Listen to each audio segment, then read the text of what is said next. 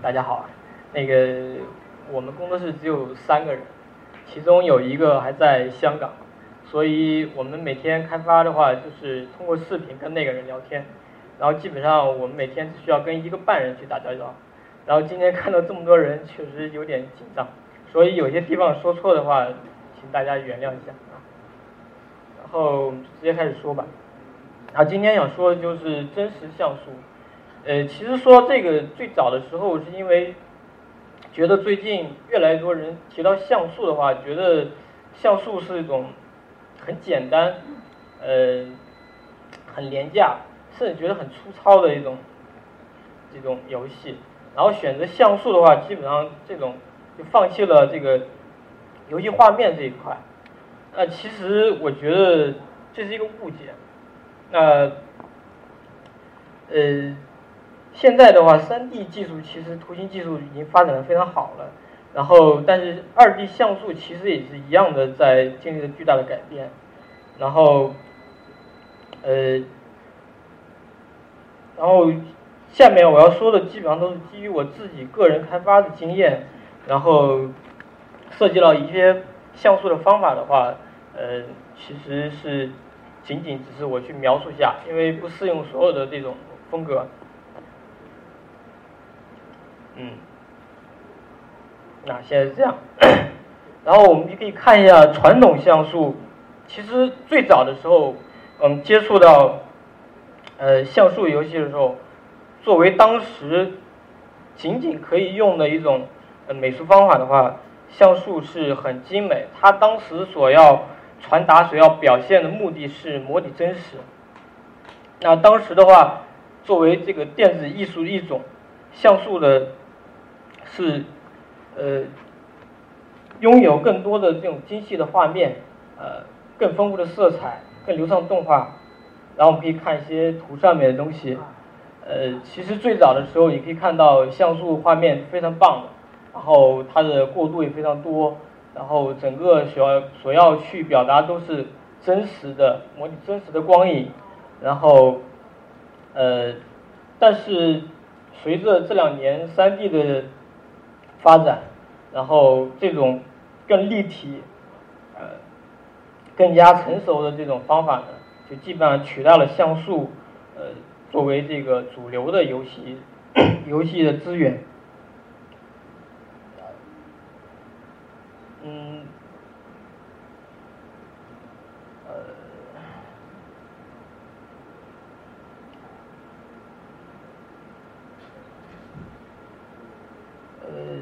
这个时候基本上像素是退居到地下，然后，呃，直到近几年这个独立游戏的兴起，然后越来越多独立独立制作人还是选择像素这种这种成熟的风格，然后它这种独特的独特质感图像精灵开始受到更多独立开发者的喜爱，呃，更多的风格、更多的思路、更多的方法和更多的技巧。这个像素也可以发生了巨大的改变。那退出写实的目的以后呢，像素慢慢开始做的，它的目的就是呃趋于两种风格，一种就是现在主流中比较看到比较多一点的这种抽象化的这种风格。那抽象化的这种风格，呃，主要是用色块去表达画面。这种方法趋于现实，现在这个设计上扁平化的概念，呃，整体上也更具图形化和装饰性。那我可以看到这个像最后这个这个 Super Time Force，它就是一个这种呃抽象化的一个比较典型的一个例子。它的画面就是比较简单，然后它的颜色也比较呃比较快化，然后。这种这种话就是，像这种这种情况这种风格的话，大面积这种斜面这种传统像素中特别必备的手法，在这种风格里面也慢慢的被去使用。那由于不需要被呃被传统的很多方法去束缚啊，也不需要有太多规矩在里面，那看起来是呃很。易于上手，而且饱受玩家们的喜爱，导致呢很多美术一开始的时候选择像素就开始选择这种方法，但实际上我个人是不太建议这种，因为你看起来其实很简单，但是其实对美术个人的这种要求，还有这个对扎实的基本功和设计上设计功底，其实要求是更更高的。那以这个 Super Time Force 就最后最下面这个来看的话，就是它其实这种呃素面的去控制整体的结构，然后那种墙啊这种，还有这种横面的这种墙，然后用斜面去打破大量直线带来的这种画面的僵硬，像这种呃楼梯的部分，它其实就是让你这个画面看起来。更加的不会觉得特别呆板，呃，颜色的过渡呢，还有这种前景后景的搭配，包括对比度更高的人物和特效，那可以看到它的人物的其实人物的这个对比度饱和度其实要高于这个场景的，那这种等等这些都在保证着这个整体画面的这个氛围达到制作者的一个目的。其实这些东西对于一个刚入刚入行的这个像素美术来说，这个是非常困难的。那还有一种，就是写实啊，就是，那就是现在还有一帮人就是在还是按照这个，呃，前辈们的这种足迹去用像素写实。呃，我自己现在也在去做这样的事情，那。这种的话就是漂亮的画面，丰富的细节，呃，细心的去排列每一个像素点。同样也是我们可以看到，现在的这种造型和审美技巧，其实也在影响着这些，呃，看起来非常老派的这种像素，啊，颜色啊，色板，还有这种，呃，整个这种 3D 技术带来以后，这种光影效果，其实也在影响着这个现在的像素。那。无论怎么改变呢？呃，像所有美术门类一样，那像素呢，也应当从基础做起，让扎实的基本功才能让你更好控制。啊，过往我认识的一些美术中间，包括我自己，其实最早接触像素的时候，都是很作为美术的话，其实是非常抵触这种风格的，因为它不像这种大图，不像三 D，也不像这种绘图的这种东西。它可以让你去发挥的很多，但是像素这种，就是它的尺寸缩小了机制的这种尺寸呢，就像枷锁一样，其实限制了你的各种发挥，呃，根本没有办法很好的控制和掌握。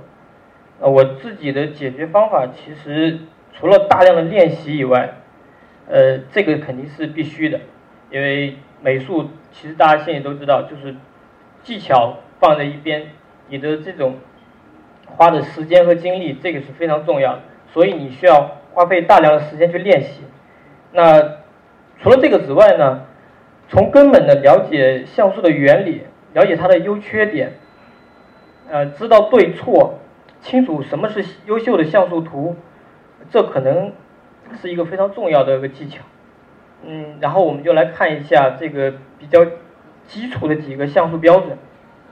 然后图上面这些，我们可以看到上图下图有很多的这个这个区别。其实上面是错的，呃，下面是对的。上面的这种斜线会感会感觉它有一点糙，然后有一点这种呃锯齿感。然后那个圆也不是很圆，啊，浮这个圈的地方呢，它也是觉得很很糙，很很有锯齿感。然后最后那个黑色的，可能大家一般如果不是对像素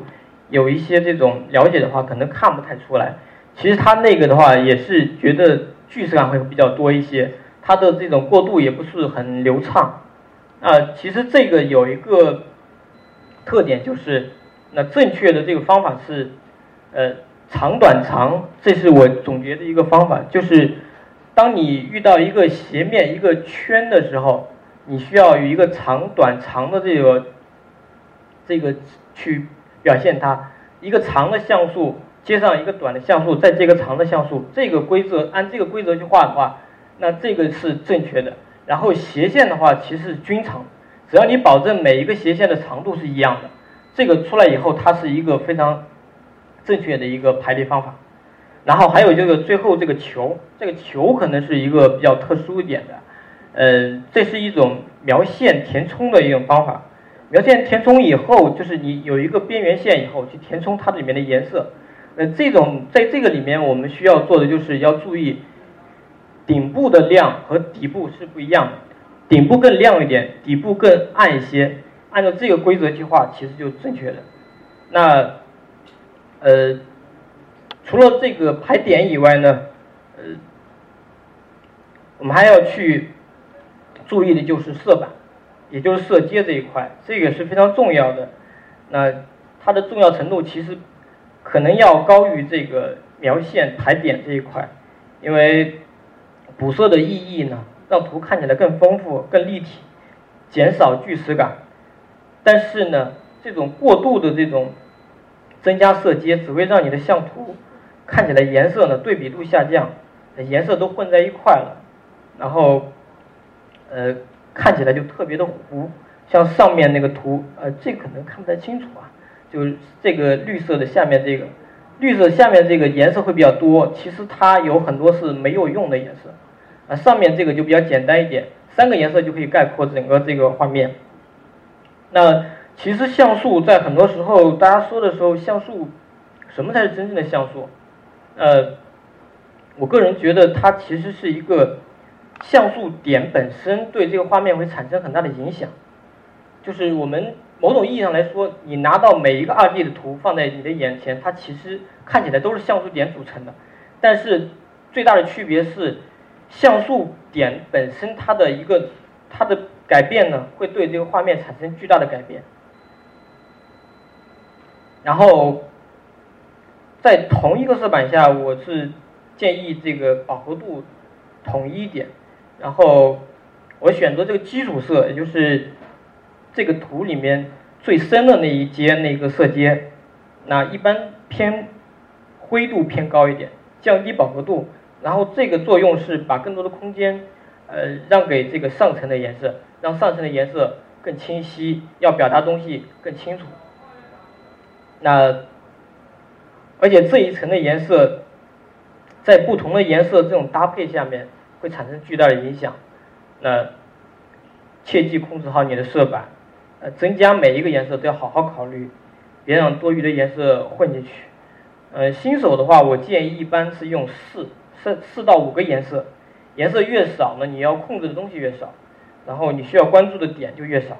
那抛开饱和度、对比度这些所有的问题呢，新人一个这时候。就需要只需要把注意力放在这个像素点之间就可以了。那最后呢，我们来看一下我画的这个一个像素的步骤。那这是一个我现在做的一个像素游戏，就是刚刚说的不赚钱的游戏。这个这是一个末日题材的一个这个 RPG，然后这是里面的一个小 boss，呃，骷髅王。然后，那第一步就是我拿一个像素点去起稿，然后这一点的话，其实主要目的就是构思整个几分造型。这个点我一般也会在这个草稿本上面去把这个大概的一个形象去构思好。那反正在这边的第一个目的就是这样。然后第二步就是用面去概括这个轮轮廓的剪影，那顺便。把这个细节给修一下，呃，前面说这种呃点的地方和线的地方去修一下。呃，除了这种方法，其实还有主流的像素的画法，还有另外一种，就是刚刚说的描线。用描线的话，就是把第一个第一步的话，把这个线修整好，然后这有点像这个日式的一些这个人设里面的那种方法。就是你有一个很好的一个线稿以后，在这个基础上去填色，然后这两种方法都很都很好用，而且都可以。呃，第三步啊，有了这个轮廓以后啊，我们开始去修这个细节，去把这个形象给固定下来。那这个时候基本上你要把这个基础的颜色也给确定了，包括这个后边翅膀的颜色、脚的颜色，然后这个衣服的颜色，这个时候就是把这个事情就一块注意了，然后这一步的比例、造型什么的要一定确定了，因为如果你这一步没有做好的话，后面这些修改就变得很非常困难，呃，然后第四步就是继续添加细节。啊，颜色该突出的突出，该这个弱化的弱化，然后顺便再修修细节啊，基本上这个就是一个很完整的一个像素的一个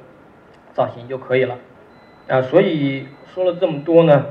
其实像素是讲究这种点与点、线与线之间的准确性，颜色之间的对比，多一个像素都会发生微妙的变化。然后像素点对画面的确定性、精准的排列和控制每一个像素点，这个才是一个像素的一个真实的重点。呃，呃，最后，其实我还想说一点，就是说到像素，其实平时大家多去看一看这种画的好的。然后看一看一些呃前辈们他们去做的一些像素图，因为像素发展到今天其实有很大的变化，但是前辈们留下了一些宝贵的财产，其实是对我们有很多的帮助的。他们在处理一些线、处理一些面的时候，处理一些对比度和颜色的时候，其实有很多的技巧在里边，需要我们去多去学习，然后必定离不开大量的练习和努力。那请放弃偷懒的技巧方法，然后最后想说就是，美术世界没有什么金手指可用，所以你要多多练习。谢谢。谢谢墨染，现在我们还有点时间可以提问，大家有没有问题？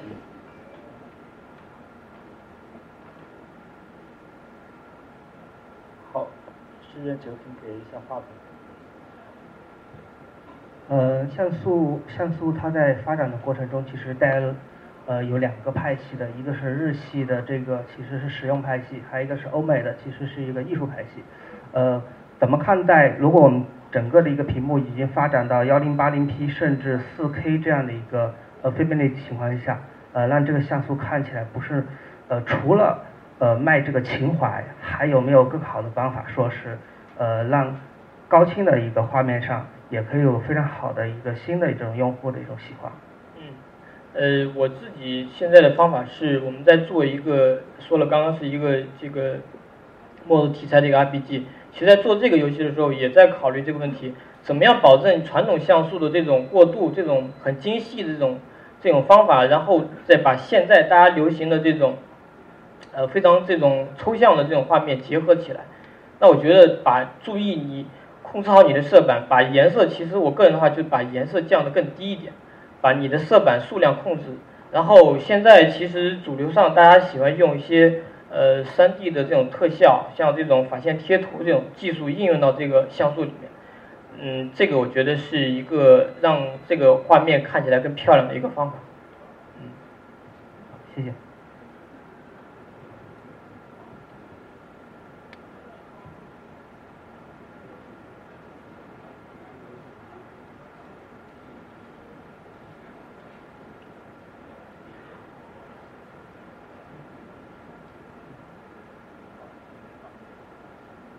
你好，老师好。哎，我是想这样问一下，就是我们现在在二 D 方面做了很多这种像素风格的东西吧，但是最近随着这三 D 潮流的兴起，我们看到很多呃 low poly 风格的东西开始出现，但是这种东西更多的还是在开发层面上，市场上的成品比较少。那老师，你觉得像这种 low poly 风格，它未来会不会成为？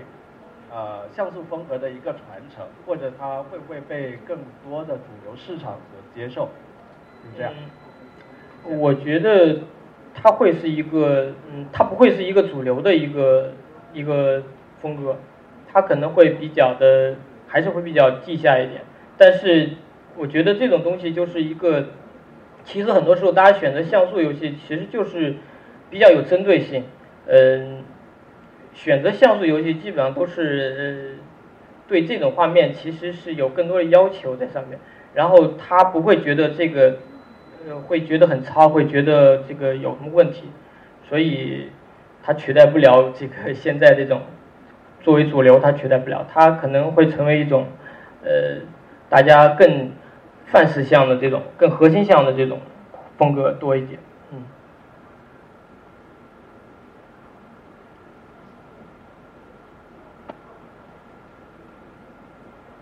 我想，我想问一下，就是这个像素化，现在就是像素游戏也很多，它里面有很多动作，这些有什么更好的办法，或者是快捷的方法去做像素化的动画？呃，呃，我觉得这个方法就是很简单，去画。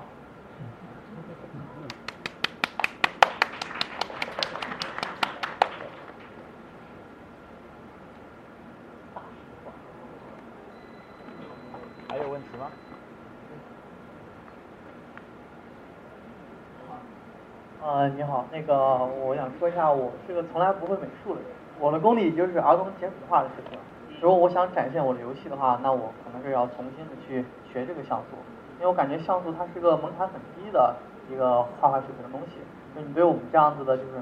极度小白的人去学画这个像素点，你有什么就是啊好的，比如说指教的地方？我觉得就是嗯两点，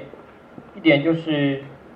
去注意从基础开始，所以我刚刚也说到，不太建议很多很多人去开始去用比较现在比较这种呃 low-fi 一点，或者说这种就是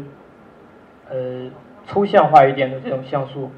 呃，我建议还是从基础的像素这种传统的这种开始，甚至如果像你这种没有基础的话，你就从 GB 开始就可以了，颜色很少，几个颜色就可以，四个颜色搞定所有问题。那等你有了基础以后，那后面很多事情就很好弄，所以还是得画。